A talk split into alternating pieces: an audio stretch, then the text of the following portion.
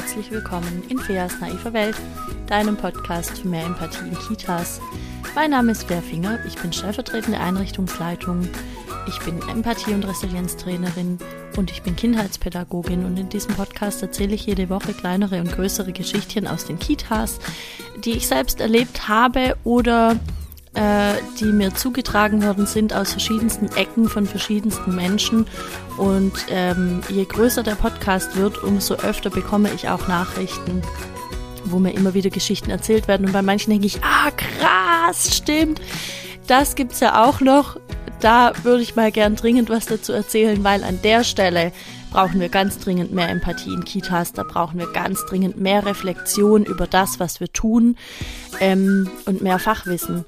Und ja, Reflexion bringt uns immer weiter, Fachwissen verändert sich im Grunde ständig, ständig gibt es neue Forschungen äh, zu allen möglichen Dingen und was eben vor 20 Jahren toll und richtig war, muss es heute ja nicht, nicht auch immer noch sein. Und in der Folge heute äh, teile ich einerseits ein sehr persönliches Erlebnis mit dir. Andererseits verknüpft es sich mit einer äh, Geschichte, die mir eben gerade auf diesem Wege zugetragen wurde über das wunderbare Internet.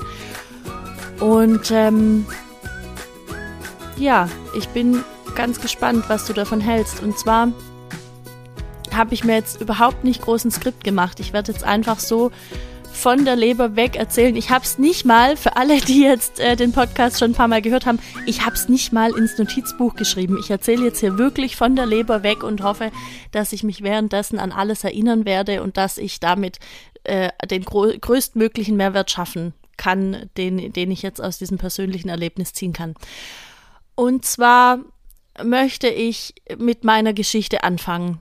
Ich nehme dich heute mit auf einen Berg ähm, kein besonders hoher Berg. Ich wüsste jetzt nicht mal mehr, wie hoch der genau war, aber es war schon ein Berg. Also ich spreche jetzt nicht hier von einem Hügelchen, sondern es ist schon ein Berg. Und man läuft, also man, man parkt an einem Parkplatz und dann läuft man, also ich so richtig schön mit Wanderstöcken. Ich besitze keine Wanderstöcke, aber die Begleitperson, die ich hatte, besitzt mehrere Paar Wanderstöcke und ich habe also diese Stöcke in die Hand gedrückt bekommen und die Person meinte, ja, mit den Stöcken, da geht das viel einfacher. Nimm die jetzt und dann kannst du sehen, wie das einfacher geht. Und ich kam mir so blöd vor.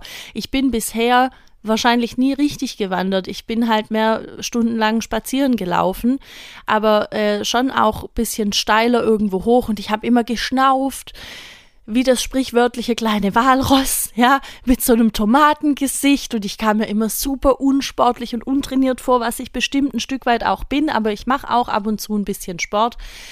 Und ähm, die Begleitperson meinte, nee, nee, mit den Stöcken geht das richtig easy, nimm mal die Stöcke. Und ich also diese Stöcke in der Hand und musste mich da erstmal so ein bisschen damit zurechtfinden.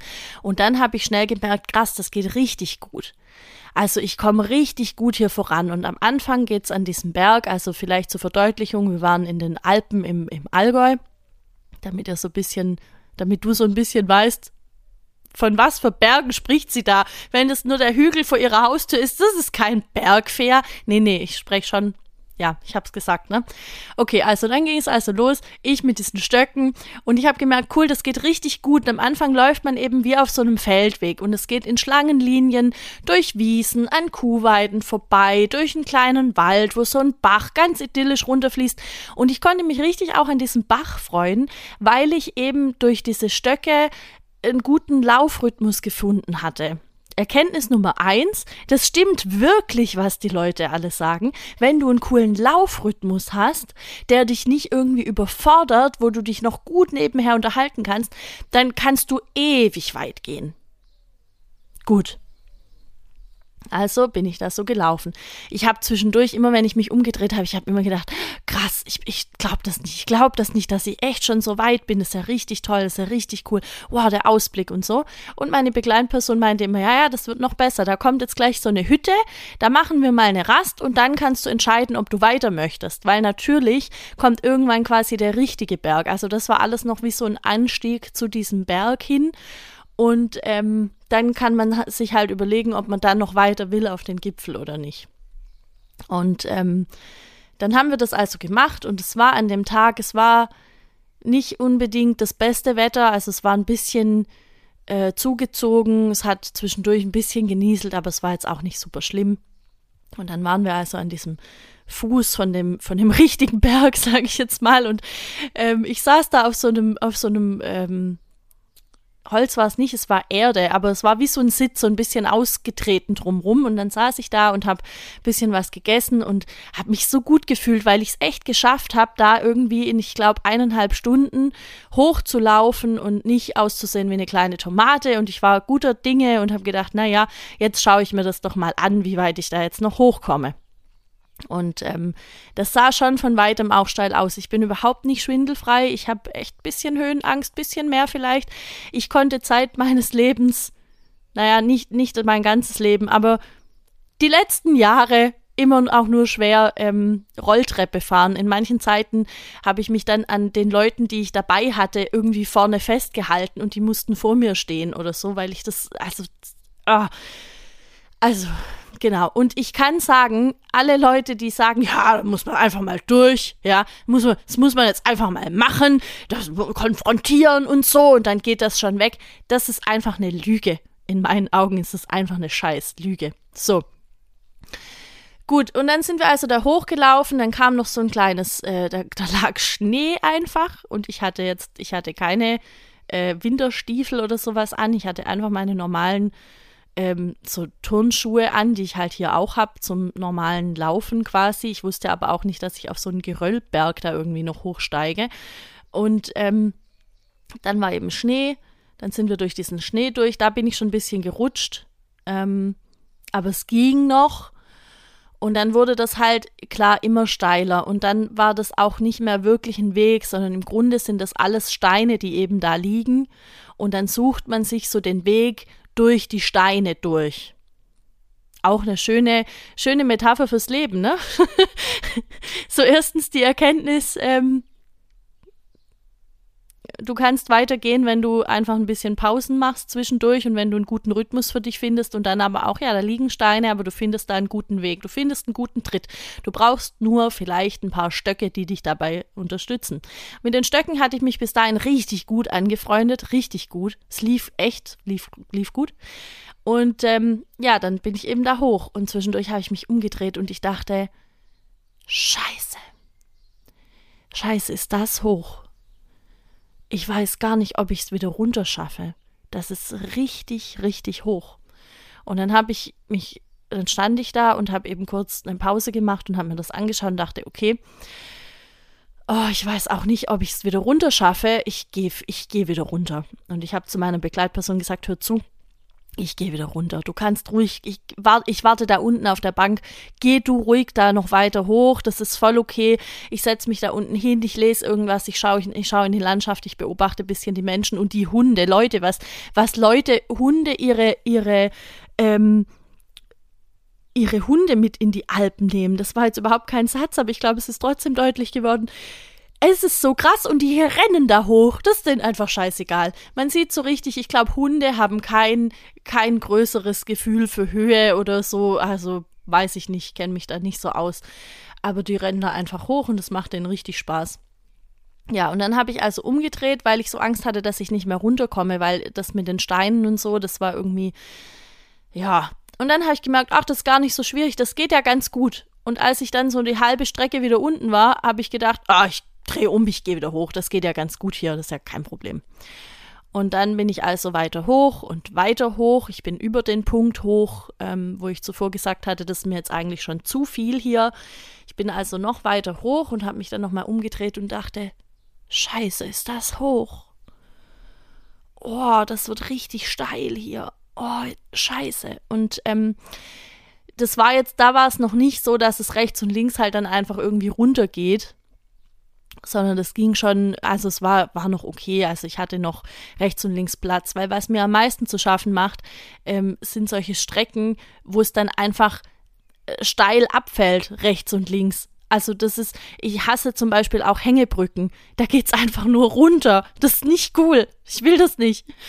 Ja, und ich wollte gern dieses Hängebrückengefühl vermeiden und das war an dem Zeitpunkt war das noch voll okay. Und dann sind wir also weiter hoch und da waren auch mega viele Menschen irgendwie an dem Tag auf diesem Berg.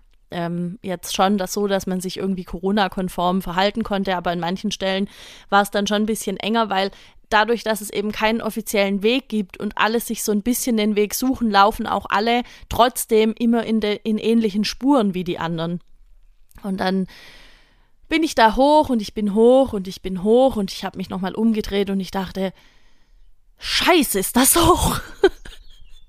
Meine Gedanken haben sich sehr wiederholt an diesem Tag.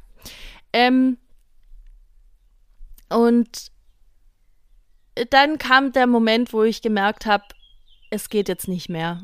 Also ich, ich wusste, ich bin jetzt kurz vom, vom Gipfel im Grunde, aber ich wusste, es geht nicht mehr. Ich hatte so Schiss, nicht mehr runterzukommen, dass man wegen mir irgendwie die Bergwacht holen muss. Wegen mir musste einen Heli da hoch, weil die kleine unerfahrene Frau mit den Stöcken, die sie jetzt seit drei Stunden in der Hand hat, irgendwie gedacht hat, ja klar kann ich auf den Berg steigen. Und ähm, das wollte ich gern vermeiden. Ich wollte gern vermeiden, dass ich da oben diesen die, irgendwie einen Nervenzusammenbruch kriege und vor allen Leuten dann da irgendwie richtig zu weinen anfange und ich weiß auch, dass es bescheuert ist, weil natürlich darf man weinen, aber was muss man denn auch, wenn man schon weiß, dass man Höhenangst hat, auf so einen Berg krabbeln? Und das hatte ich für mich alles irgendwie im Vorfeld nicht so richtig bedacht. Und in dem Moment kam mir die Geschichte in den Sinn, die mir jemand erzählt hatte, von einem kleinen Mädchen im Kindergarten. Und jetzt gibt's kurz einen, einen Switch in der Szene. Wir sind im Kindergarten.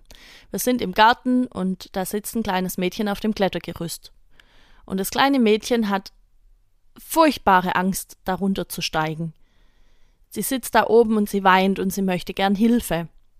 Und die Erzieherin steht davor und sagt, Du hast keine Angst, du bist nur scheißgrantig.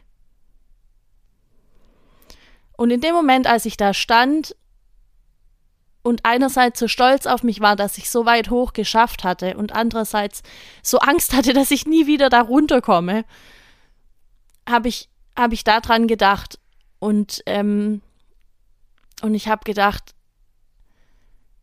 ich wusste, dass dieser Spruch, dieses Du hast keine Angst, du bist nur scheiß grantig, dass das ein scheiß Spruch ist. Aber ich dachte, hätte in dem Moment jemand zu mir gesagt, du hast keine Angst, du bist einfach nur scheißgrantig, geh jetzt da hoch oder geh da runter oder was auch immer. Ich weiß nicht, wie ich da reagiert hätte. Ich glaube, ich wäre erst recht ausgeflippt. Und in dem Moment sind dann mehrere Dinge passiert. Also, erstens mal habe ich verkündet, ich gehe jetzt wieder runter und hab, dann habe ich, also da waren Gott sei Dank, da waren kurz keine Leute da, dann habe ich ganz kurz, ganz kurz ein bisschen geweint und habe dann ganz schnell alles abgewischt und habe mich gesammelt und habe gesagt, okay, und jetzt gehe ich runter. Und ich hatte Begleitung. Ich hatte eine Begleitperson, die, die mich da mental einfach auch ein bisschen gestützt hat. Und, ähm, und ich habe das geschafft da runter. Und ich war so, ich war, ich war schon auch sehr stolz und sehr glücklich, aber ich weiß auch, dass ich es nicht geschafft hätte alleine. Und ähm, ich bin 34 Jahre alt. Ich habe natürlich die Entscheidung, da hochzugehen, selbst getroffen. Ich habe auch die Entscheidung, da runterzugehen, selbst getroffen. Aber ich war auch nicht alleine. Und wie furchtbar muss es sein, mit drei Jahren irgendwo auf dem Klettergerüst zu sitzen oder noch, noch kleiner, das ist eine Geschichte aus der Krippe, also sagen wir mal zweieinhalb oder zwei, wie furchtbar muss es sein, dann allein gelassen zu werden und nicht geholfen zu bekommen, obwohl da jemand wäre, der die Macht hätte, dich da runterzuholen. Und ich schwöre wirklich, wenn da jemand gestanden wäre, ein ganz großer Riese, der gesagt hatte, Fea, ist kein Problem, setz dich einfach auf meinen Arm, ich nehme dich hier runter, ich stell dich unten hin, alles gut, kriegst ein Eis, dann hätte ich gesagt, geil, machen wir. Ich wäre da doch nicht im Leben nicht alleine wieder runter. So. Und dann ist mir eingefallen, dieser Spruch, den du wahrscheinlich schon tausendfach gehört hast, den ich tausendfach gehört habe und reproduziert habe, dieses Kinder begeben sich nicht von alleine in irgendwelche Höhen, wenn sie, wenn sie nicht von alleine da auch wieder runterkommen. Kinder sind so schlau, dass sie einfach nur so weit klettern, wie sie wissen, dass sie wieder runterkommen, aus irgendwelchen Gründen, die ich jetzt gerade aus dem Stand vergessen habe. Aber ich glaube, es ist, äh, ähm, es ist Pickler. Ich bin mir nicht ganz sicher. Keine, kein Gewehr für diese Angabe. Ähm, und ich habe das auch schon oft, oft, oft beobachten können, dass Kinder tatsächlich nur so weit irgendwo hochgehen, wie sie sich dann auch wieder runtertrauen, wie sie sicher sind. Das ist unheimlich faszinierend zu beobachten. Und ich habe aber genauso schon Kinder gesehen, die sich furchtbar ärgern, dass es nicht weitergeht, die dann da stehen und sich richtig, richtig ärgern und dass dann Eltern oder auch ErzieherInnen hergehen und den Kindern helfen und sagen, ja, ist ja kein Problem, Tobias, dann, dann äh, hebe ich dich jetzt da mal hoch, na klar, hebe ich dich dann da auch wieder runter. Und das geht halt so lange gut, bis dann irgendeine Marianne kommt und sagt, nee, Lisa, Lisa, wie heißen die gerade? Nee, wir nennen sie Elsa. Wir nennen sie Elsa. Ähm, die dann sagen, nee, Elsa, ich heb dich da jetzt nicht runter. Ähm, du bist ja da auch alleine hochgestiegen. Du hast keine Angst. Du bist einfach nur krantig gerade. Jetzt komm da gefälligst runter. So lange geht das gut. Und dann dachte ich, weitergedacht bedeutet das doch, wir wissen überhaupt nichts. Ja, wir wissen nicht, wie oft in ihrem Leben Elsa oder Tobias schon irgendwo hochgehoben worden sind äh, auf Positionen, die viel, viel, viel, viel, viel zu hoch waren, wo sie überhaupt alleine nicht hochgekommen wären, weil sie noch gar nicht die Fähigkeit gehabt hätten, so weit überhaupt hochzuklettern. Und deshalb kommen sie jetzt auch nicht mehr runter. Und außerdem ähm, ist es ja wohl auch so, dass Kinder am Anfang ihres Lebens noch überhaupt kein Gefühl haben für Höhe und für, für Tiefe auch. Und äh, das entwickelt sich irgendwann. Und womöglich ist das bei diesem Kind auf dem Klettergerüst genau in dem Moment passiert, wo, die, wo diese Erzieherin vor ihr stand und ihr erklärt hat, sie sei einfach nur grantig. Ach so, grantig ist ein, ist ein äh, dialektisches Wort. Das bedeutet so viel wie, heißt das dialektisch? Jetzt habe ich vielleicht gerade ein neues Wort erfunden. Ich glaube, dialektisch gibt es aber in einem anderen Zusammenhang. Also, das kommt aus einem Dialekt und es bedeutet so viel wie, ähm, du hast einfach keinen Bock gerade, äh, du bist einfach nur sauer jetzt, weil ich dir nicht helfe. So in die Richtung kann man das verstehen, falls das nicht aus dem Zusammenhang hervorgegangen ist bisher. Ähm, und das ist.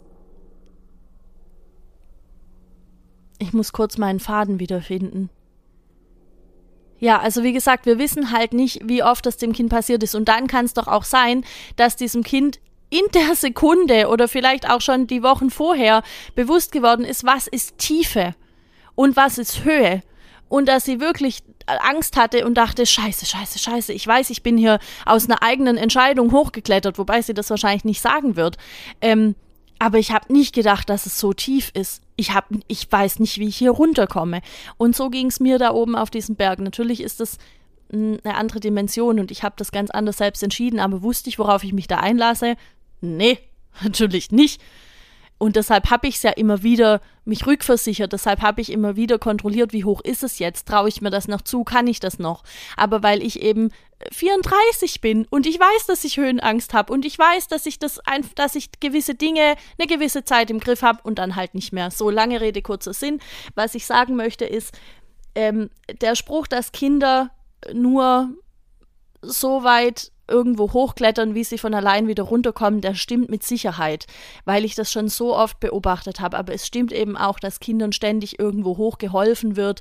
Ähm, wobei ich da das Helfen wirklich gern in Anführungsstriche setzen möchte, weil was ist das denn für ein Helfen? Das ist ja dann auch, da ist ja auch, das Kind freut sich bestimmt über die Erfahrung, dass es jetzt eben irgendwo hoch ist, aber es ist nicht mehr seine, sein eigener Sieg. Und ähm, auch das Runterkommen ist in dem Moment vielleicht nicht mehr unbedingt der eigene Sieg. Um jetzt noch kurz, weil das bestimmt dich vielleicht auch interessiert, wie die Geschichte mit diesem Kind in der Kita ausging. Ähm, sie hat es irgendwann darunter geschafft. Aber sie war wirklich, sie war ziemlich am Ende und ist dann zu der Erzieherin, die mir die Geschichte dann auch geschrieben hat und hat da sehr geweint und sich da ein bisschen aufgehoben fühlen dürfen. Und ähm, ich glaube, vielleicht kennst du auch solche Situationen, wo du weißt, ich würde da jetzt einfach, einfach anders reagieren, aber ich schaffe es in dem Moment nicht, mich da gegen meine Kollegin zu behaupten und ich muss, ich, ich muss mich da jetzt irgendwie zurückhalten und darf da nicht so mit reingrätschen. Und ähm, ich möchte, dass du weißt, dass ich jegliches Verständnis dafür habe. Ich war selbst oft genug in diesen Situationen, wo einem innerlich der Kamm schwillt, wo man mitschreien möchte, wo man denkt, es kann doch jetzt nicht sein, dass du dumme Truller das nicht siehst, ja. Und ich mache niemand einen Vorwurf, der dann da nicht hergeht und da einschreitet. Denn ich denke, das Wichtige ist es zu erkennen und es im, in der nächsten Situation, die kommt, besser zu machen. Und ich, äh, ich weiß zufällig, dass diese Erzieherin eine ganz, ganz tolle Erzieherin ist, die, äh, ähm, die das erkannt hat und die auch die auch handelt und die sich da auch nicht mehr die Butter vom Brot nehmen lässt. Und dafür bin ich sehr dankbar. Und wenn die Situation dafür geholfen hat, dann ist, dann ist alles fein. Also nur, ähm, damit du weißt, dass, ähm, dass ich da niemanden verurteile. Das ist das Wort, das ich suche. Wir alle haben solche Dinge durch. Genau, deshalb äh, schreib mir gern da deine Geschichten dazu, wenn du sowas hast. Und ähm, ich hoffe, ich, ich konnte da jetzt gut den Bogen schlagen. Und das habe ich gemeint am Anfang, ja. Ähm, wir dürfen alle immer wieder die Dinge reflektieren, die wir sagen und die wir tun. Und mich hat das wirklich ein bisschen da eingeholt an diesem Berg, dieser, die, die, die, dieses, dieses, dieses ganze dieses ganze Konstrukt. Und ich habe dann dazu einen Instagram-Post gemacht, äh, zwei, drei Wochen später wo ich das nochmal geschrieben hatte. Und dann hat, ähm, wer war es gleich? Also es haben ganz viele Leute darauf ähm, reagiert und ja, es, also haben da eben ihre, ihre Gedanken auch dazu geschrieben. Und Annika, Annika, die du vielleicht kennst aus der Folge, ich glaube von letzter Woche, wo es ums offene Konzept ging, hat geschrieben, wie krass diese Kollegin, die das zu dem, zu dem Kind gesagt hat, dieser, dieser Spruch mit Du hast gar keine Angst, wie krass muss die das erlebt haben als Kind, dass sie das jetzt zu, de, zu einem anderen Kind sagen muss. Und wahrscheinlich ja auch nicht nur einmal, sondern vielleicht mehrfach. Also wie krass muss sie das erlebt haben? Hm, wie sehr hat sich das ihr, ihr, ihr inneres Kind gemerkt? Also wenn du dir vorstellst, wir alle haben mindestens ein inneres Kind, das in irgendeiner Situation oder vielleicht in vielen Situationen ganz, ganz blöd von Erwachsenen behandelt wurde. Und das hat sich das gemerkt und hat das mitgenommen. Und jetzt sind das eben die Dinge, die manchmal rauskommen, wo wir denken, hä, was, was ist das denn? Ja, oder auch Glaubenssätze und so. Ähm, das nehmen wir ja alles, das, das entwickelt sich teilweise ja schon in der Kindheit und wir nehmen das durch unser Leben mit und sind uns darüber gar nicht so bewusst. Und Annika hat geschrieben, wie krass muss das für sie gewesen sein, dass vielleicht, vielleicht hat sie selbst mal in so einer Situation mehr Empathie gebraucht, um jetzt da ihr Herz mehr öffnen zu können, um da einfach jetzt liebevoller zu sein mit diesem Kind. Und das ist ein Aspekt, den ich bis zu dem Zeitpunkt noch gar nicht mitgedacht hatte. Obwohl mir das sonst immer klar ist, aber dadurch, dass es für mich eben so ein sehr persönliches Erlebnis war, hatte ich das noch gar nicht beachtet. Und deshalb möchte ich nochmal sagen, wie wichtig es ist, dass wir Dinge reflektieren und dass wir auch ähm, über solche Dinge in Austausch gehen. Weil nur dann eröffnen sich einfach neue Wege im Gehirn, nur dann können wir unsere ganzen komischen kleinen Trampelpfade, die wir da haben, äh, zu großen Autobahnen ausbauen. Und dann wissen wir, dass eine Situation, nie nur eine Seite oder zwei Seiten hat. Anja Kanzler hat gesagt, und ich weiß nicht genau, wo sie das her hat, sie sagt, das sind die drei Seiten der, der Medaille. Die hat vorne und hinten, aber die hat auch diesen kleinen Rand, der, der die beiden Seiten miteinander verbindet. Und ähm, ich glaube, da, das dürfen wir uns eben alle auch merken. Und deshalb war mir das wichtig, das heute nochmal in eine Podcast-Folge zu verpacken. Und ähm, ja, ich glaube, ich habe jetzt alles Wichtige gesagt. Ich hoffe, dir hat die Folge gefallen. Ich hoffe, du konntest dir davon was mitnehmen. Ähm, schick mir gerne deine Gedanken dazu. Am besten geht das momentan über Instagram. Äh, Finger ist der Account, der heißt einfach wie ich. Oder komm in meine Facebook-Gruppe Feas Naive Welt. Da kannst du mir auch schreiben. Ähm, es kann sein, übrigens, auf Facebook ist mir aufgefallen, dass mir dieser komische Messenger Nachrichten nicht immer gleich anzeigt. Und dann wäre es super, wenn du in der Facebook-Gruppe bist, ähm, wenn du mir da kurz irgendwie schreibst, hey Fia, ich habe dir eine PN geschrieben oder wie das da heißt, Private Message, ähm, weil dann kann ich da reingucken. Ja, das wäre super. Ähm, ich habe mir jetzt angewöhnt, immer wieder auch mal reinzugucken, aber da waren echt ein paar Nachrichten, wo ich dachte, shit, ich habe das nicht gesehen. Also, tut mir leid, ähm, ich arbeite dran, aber für dich nochmal zur Info, dann mach dich nochmal bemerkbar oder schreib einfach nochmal, irgendwann zeigt dieser Messenger dann auch an. Ähm, genau, dann wäre es ganz toll, wenn du mir eine 5-Sterne-Bewertung auf iTunes da lässt, falls du diesen Podcast über Apple Podcasts hörst oder da irgendwie Zugang hast dann wäre das ganz großartig, weil das eben auch dabei hilft, dass die naive Welt noch viel mehr HörerInnen kreieren kann und das hilft eben, diese ganzen ähm, Botschaften, die ich da habe, dieses ganze Fachwissen auch, das ich habe, ähm, noch mehr in die Welt zu tragen. Und dann können noch viel mehr Leute das davon eben profitieren. Und vor allem am Ende die Kinder oder vielleicht auch die Eltern. Ähm, das wäre super. So, was wollte ich noch sagen? Mm. Ich glaube, das war's. Meistens, ich habe das, glaube ich, die letzten zwei Wochen immer schon gesagt, meistens fällt mir dann hinterher noch irgendwas ein, wo ich denke, shit, jetzt hast du gerade die Podcast-Aufnahme gemacht, das wolltest du unbedingt noch sagen. Ich haue mir an die Stirn, vielleicht hast du gerade das kleine Klatschen gehört.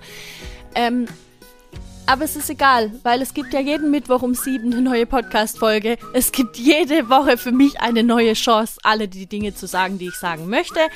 Und ähm, ja, in diesem Sinne wünsche ich dir jetzt eine ganz tolle Woche. Vielen, vielen Dank, dass du hier bist in der naiven Welt. Vielen, vielen Dank, dass du diese Folge angehört hast und dass du losgehst, um die Welt in den Kitas zu verändern. Das ist so großartig und ich weiß, dass wir immer mehr werden, dass es unheimlich viele Leute sind, die auf diesem Weg sind. Und ähm,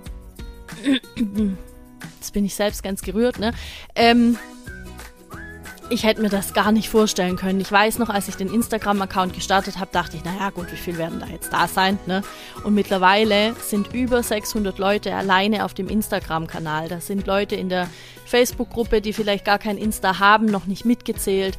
Ähm, viele sind, folgen mir auch auf Insta und sind in der Facebook-Gruppe, was super ist, weil ich euch da einfach nochmal ganz anders auch kennenlernen kann. Und ich weiß, in der ähm, Facebook-Gruppe passiert nicht so mega viel, aber ehrlich gesagt finde ich das ganz schön, weil es bedeutet, dass eben Leute da auch nicht nur ihren Quatsch irgendwie abladen, sondern dass die wirklich dann genutzt wird, wenn auch wirklich ein Thema ist und das finde ich wunderbar.